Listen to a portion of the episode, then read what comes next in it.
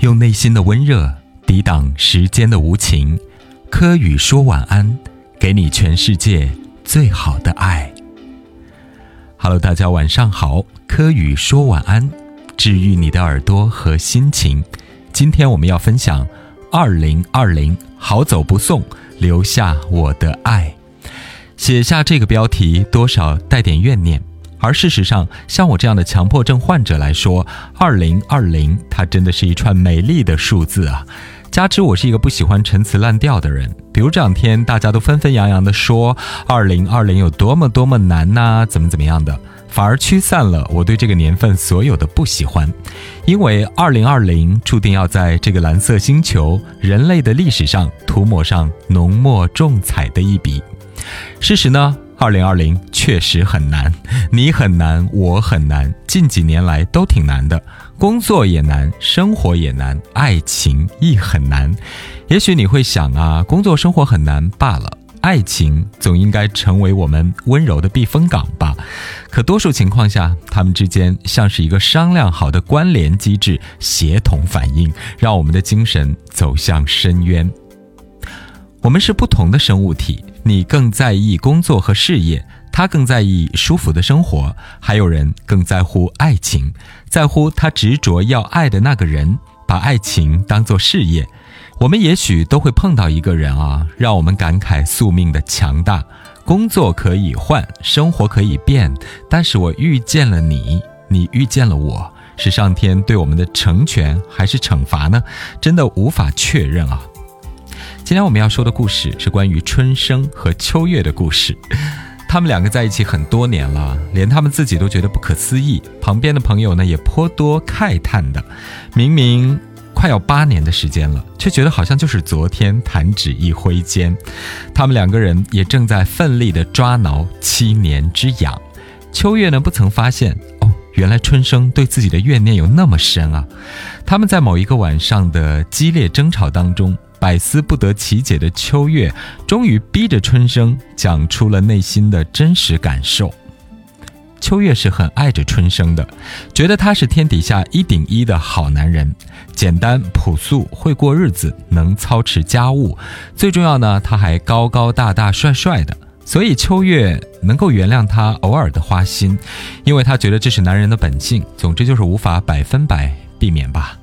而秋月当然知道自己的缺点啊，比如说脾气暴躁、缺乏耐心、不善处理家事，还比较懒惰，太过以自我为中心。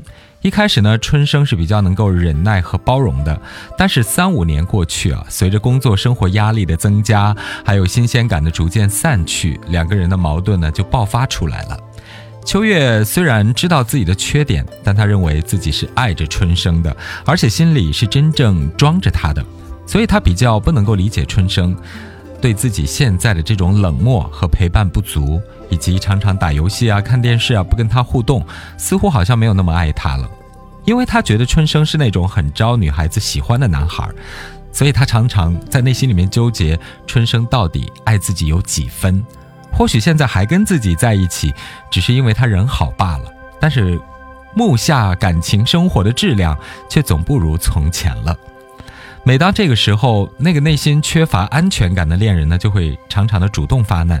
秋月对春生的抱怨是越来越多了，两个人经常为一些鸡毛蒜皮的小事儿可以吵闹一整夜，因为春生的极其倔强和不肯低头。每每提到分手，春生都会毫不犹豫，不给秋月丝毫面子，说想好了就分吧，反正我现在就想和你分开。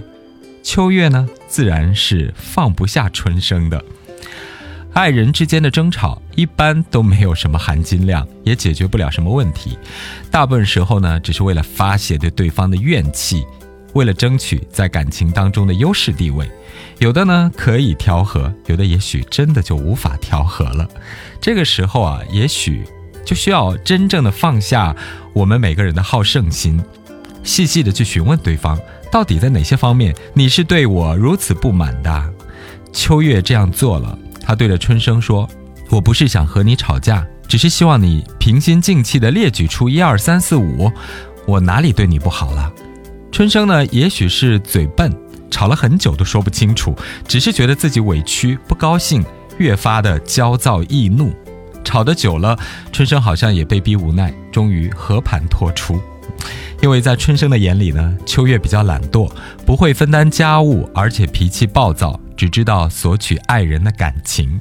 随着时间的推进呢，这让春生极度的不平衡，觉得自己就像一个佣人，得不到关怀，每天都在辛苦的劳作，为家庭付出，陪聊、陪睡、陪玩，还要干活。终于呢，在那个晚上，秋月的心里明白了。虽然之前呢，也常为这些琐事争吵。但是两个人好像都没有能够让对方真正的领悟这其中存在的问题。这场顿悟呢，带着一点幽默好笑，也显出春生像个受气的小媳妇儿。但秋月啊，决定改正自己了，以好好的守住这一份难得的爱情。而一向决绝的春生，似乎也愿意恢复那个好好先生的模样了。未来当然不知道还会有多少的挑战。但是太阳底下没有新事儿，一朝一代的日子都是如此这般的过的。今夜我们就要告别二零二零，有人说了，更难的二零二一又在前方了。管他呢，记得看淡岁月荏苒，只是别忘了修炼自我，以期待所有值得的快乐与幸福。二零二一，新年快乐！